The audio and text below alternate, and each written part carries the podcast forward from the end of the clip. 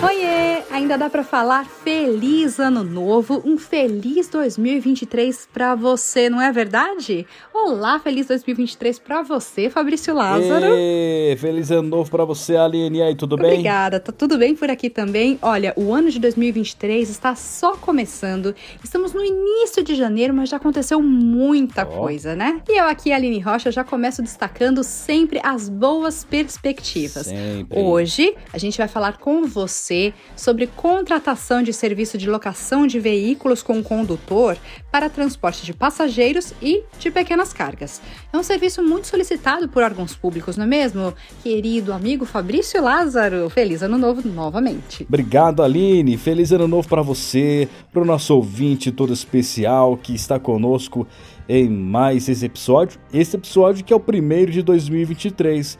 Por isso, bem-vindo, muito obrigado por você fazer parte dessa família que é o Pode Licitar, que tem ajudado muita gente, tem tirado muita dúvida.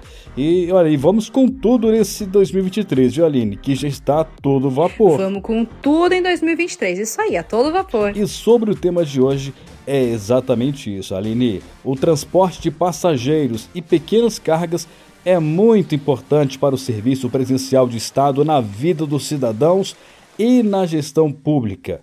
Um serviço que, assim, não é um luxo para os servidores públicos, não, tá? Mas uma ferramenta importantíssima para a agilidade e a eficiência das políticas públicas em milhares de municípios brasileiros, né? Então, o interessante é que, logicamente, tudo isso se converte em grandes oportunidades para os empresários da área de transportes em distâncias mais curtas, não é mesmo? E quem vai estar com a gente aqui para falar mais dos bons caminhos desses negócios, hein, Fabrício? Aline, é a sócia do Pode Licitar, claro! É Daniele Veríssimo, Aline diretamente de Recife. A gente tinha que ter uma música especial, Eu né? Eu acho que tem que ter. Vamos procurar. então vamos logo conversar com ela sem perder tempo. Vamos rodar a vinheta? Bora! Pode licitar. O podcast do Portal de Compras Públicas. Daniele, de novo, muito bem-vinda aqui ao nosso Pode Licitar. Feliz ano novo para você, feliz 2023. E aí, tá animada?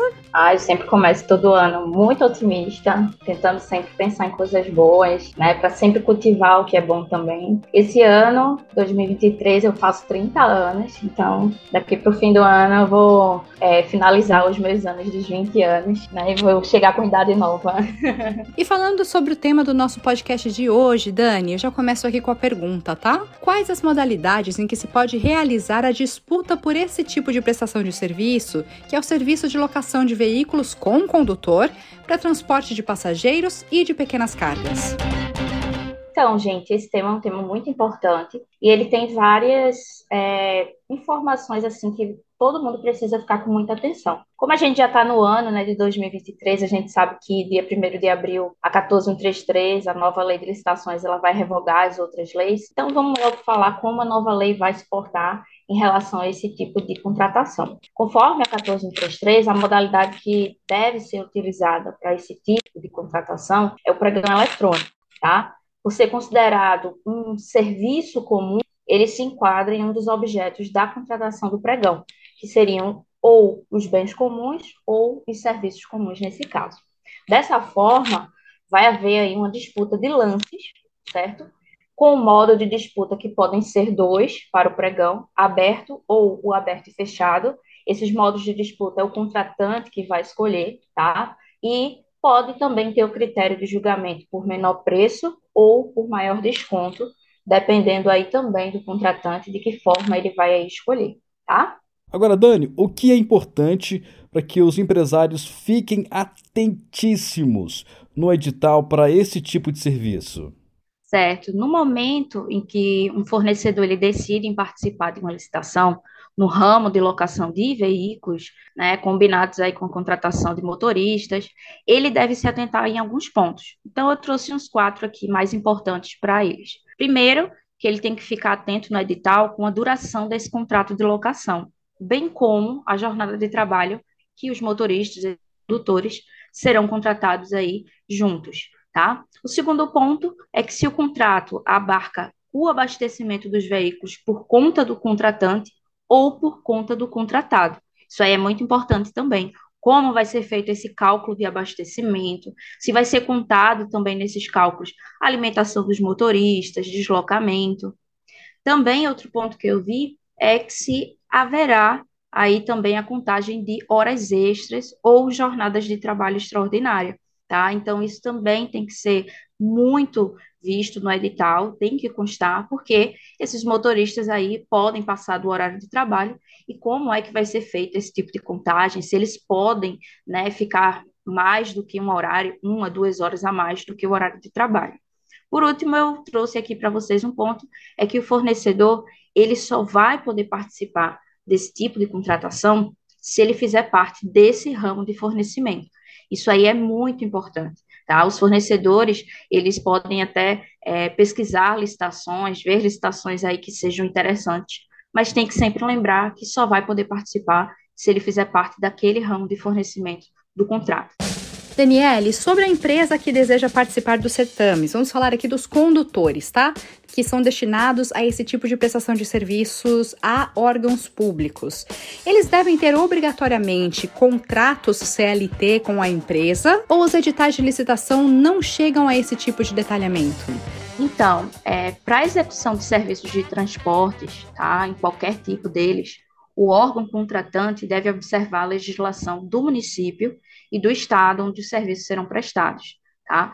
Os direitos dos motoristas profissionais a serem contratados vão ter que observar a Lei 12.619 de 2012. Nessa lei, é, a gente vai ter todo tipo de regra e de obrigação e direito desses motoristas. Além disso, também tem que ficar de olho no título 2 e, e oitavo tá, da Constituição Federal, que também fala sobre contratações.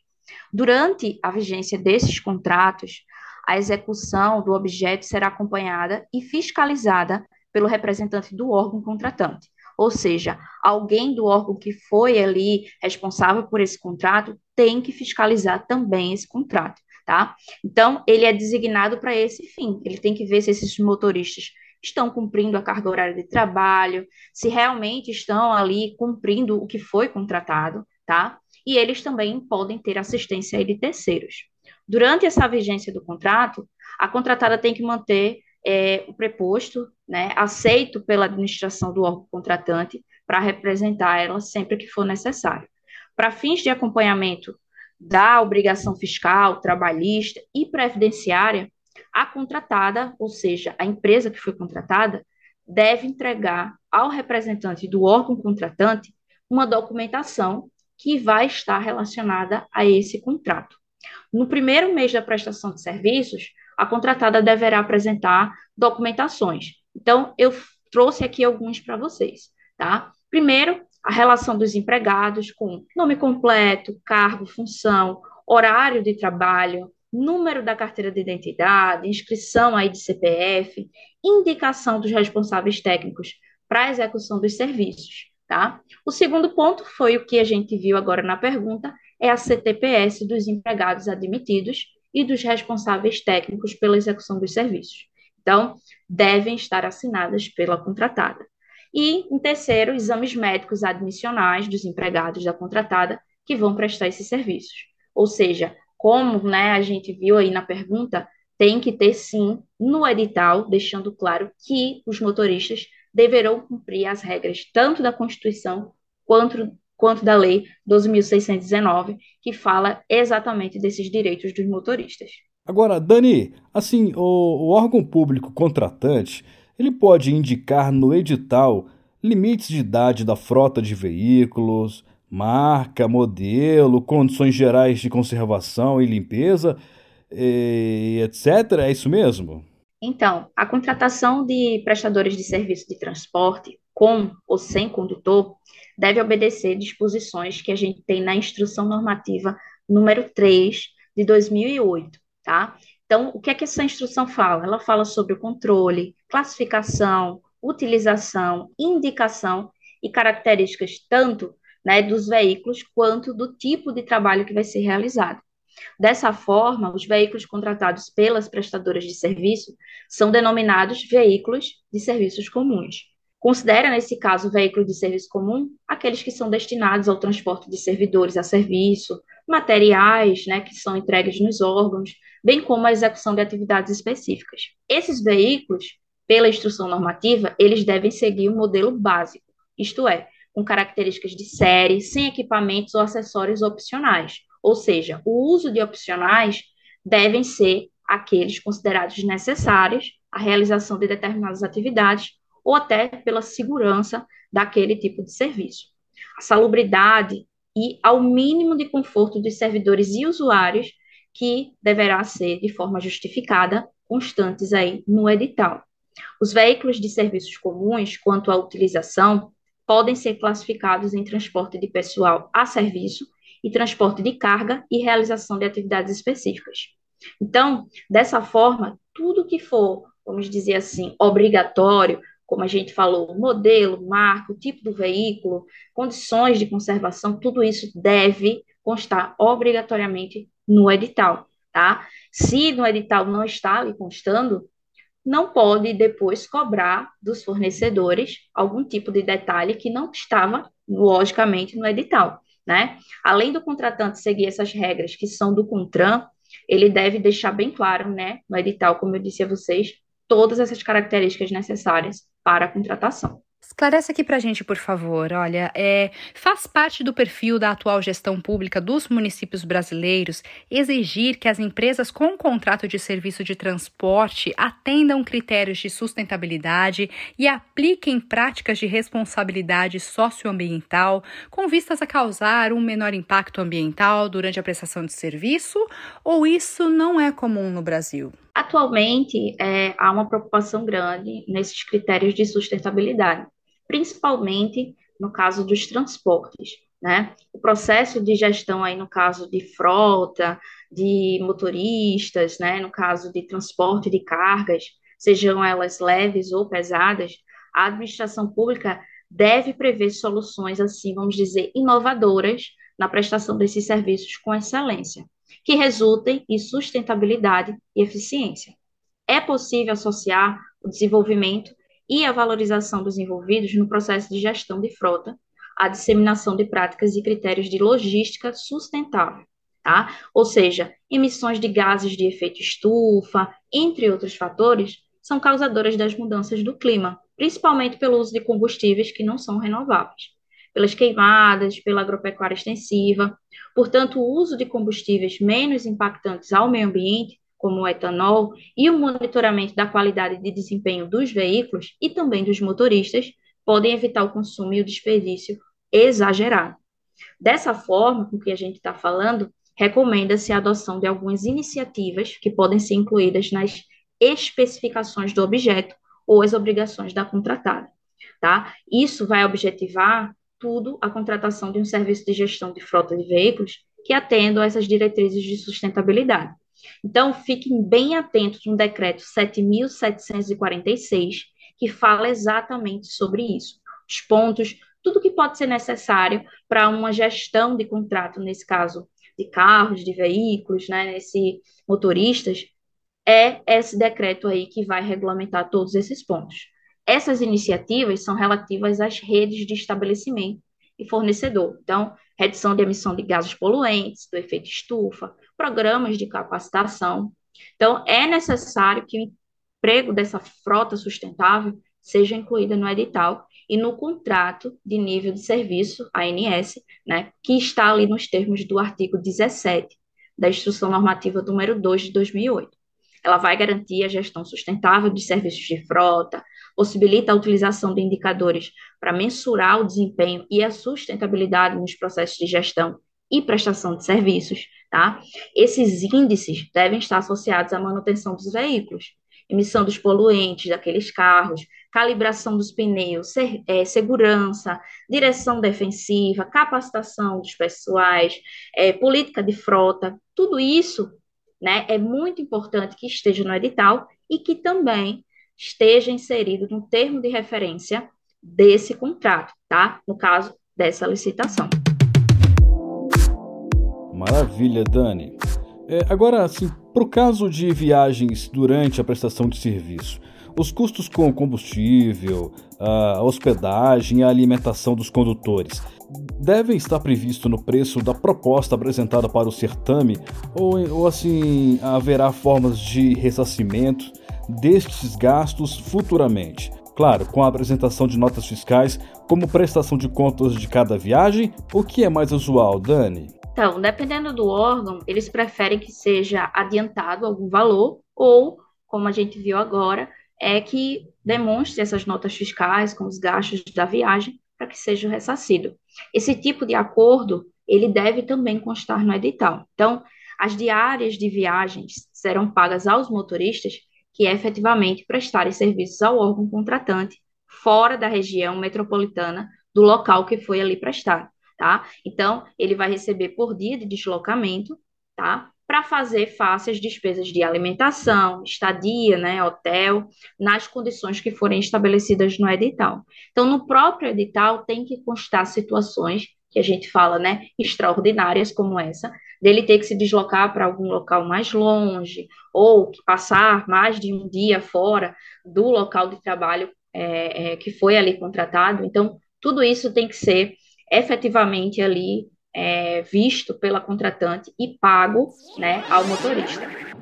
E agora, Daniele, só para a gente encerrar, a gente tem é. aquele momento que é a pergunta do ouvinte. Fabrício, você está feliz e animado com a primeira pergunta de 2023? Adoro!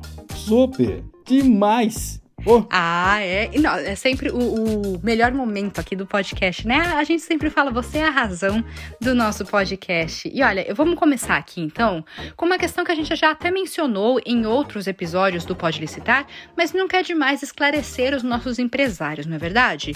Bora pra vinheta? Bora, foi. Fala aí, fornecedor. Daniela, a pergunta é da nossa ouvinte empresária Flávia Ferreira, que é de São José dos Campos, no interior de São Paulo. E a pergunta é a seguinte: qual é a relação entre termo de referência, projeto básico e edital de licitação? O licitante deve estudar com atenção todos esses documentos para construir uma proposta competitiva para a licitação? E aí, Dani? Então, Flávia, antes da gente é, falar sobre como você deve estudar e com atenção esses documentos, eu vou dizer a você aí a diferença entre os três, tá? É, na Lei Geral de Licitações, a 8666, o edital era costumeiramente chamado de ato convocatório, tá? Esse ato convocatório, que hoje, pela nova lei, é, foi trocado de nome para edital, então tudo que a gente tem de ato convocatório será chamado de edital, é justamente o ato administrativo por meio do qual a administração pública vai determinar os critérios que vão nortear ali a realização daquele é, certame licitatório, tá? Os aspectos relativos ao objeto vão constar no projeto básico. O projeto básico é a nomenclatura trazida pela 8666. Ou também pode-se ter aspectos relativos ao objeto que constam no termo de referência. Essa nomenclatura foi adotada e trazida pela lei do pregão, certo? O termo de referência ou projeto básico são documentos que são, aí nesse caso, elaborados a partir de estudos técnicos preliminares e deve conter os elementos necessários e suficientes com o nível de precisão adequado para caracterizar o objeto da licitação. Então, para que a gente tenha né, a construção de um edital, é necessário que se tenha ou um termo de referência ou um projeto básico. Qual a diferença entre os dois? É que, em outras palavras, o projeto básico é utilizado apenas para contratação de obras e serviços de engenharia, enquanto o termo de referência é usado na contratação de bens e serviços comuns. Então, no momento em que a gente vai, vamos dizer assim, participar de uma licitação, é muito importante que você realmente estude bem o edital, porque ali é que vão estar as regras da licitação, tudo que vai ter no contrato, que é muito importante, e tudo que vai acontecer também no julgamento daquelas propostas, quem vai poder participar, o valor da licitação. Com isso, né, se você vai participar de uma licitação além do edital, Claro que você deve sim olhar o termo de referência ou projeto básico para que você veja realmente os pontos ali mais precisos daquele objeto que vai ser contratado. Então, é muito importante que os fornecedores fiquem de olho em todos os documentos ali que são anexados junto com o edital, que nesse caso seria ou um termo de referência ou um projeto básico. Show de bola, Dani. Obrigado, hein? Agora, você ouvinte, que também tem dúvidas sobre que também tem dúvidas sobre licitações, basta enviar sua pergunta para imprensa@portaldecompraspublicas.com.br. Ó, vou repetir, tá? imprensa@portaldecompraspublicas.com.br. A nossa equipe campeã vai a nossa equipe vai ter o maior prazer em buscar a melhor resposta para você, tá bom? Sim, a nossa equipe sempre está aí para te responder da melhor forma possível. E assim, chegou a hora de dizer adeus. Chegou a hora de darmos tchau aqui com um abraço muito apertado à nossa querida amiga já, instrutora do Portal de Compras Públicas, Daniele Veríssimo. Dani, muito obrigada por mais esse podcast. E nada. Aline, Fabrício, obrigado pelo convite novamente, tá? Quero desejar a vocês um feliz ano novo e um ótimo ano. Espero que a gente se encontre mais e mais, né? Não pode licitar. E quando precisar aí de qualquer dúvida, tirar dúvidas aí comigo, é só me chamar. Fabrício vai te dar um abraço especial, Dani. Obrigado demais, Dani. Você é demais. Nossa sócia. Você também. Tchau. Foi uma longa trajetória, né, Fabrício, até aqui? Olha só que legal, quanta coisa já aconteceu, Super não é? Verdade. E é sempre bom lembrar que compartilhar o conteúdo é muito, é muito importante. Uhum, sempre importante. Isso, porque daí você conhece mais, o seu amigo conhece mais e mais empresários conseguem reunir essas informações. ter um futuro bem brilhante. Exatamente, para ter um futuro ainda mais brilhante. Até o próximo. Tchau, tchau. Valeu, Aline. Valeu, Dani. Valeu, gente. Tchau, tchau. Até a próxima.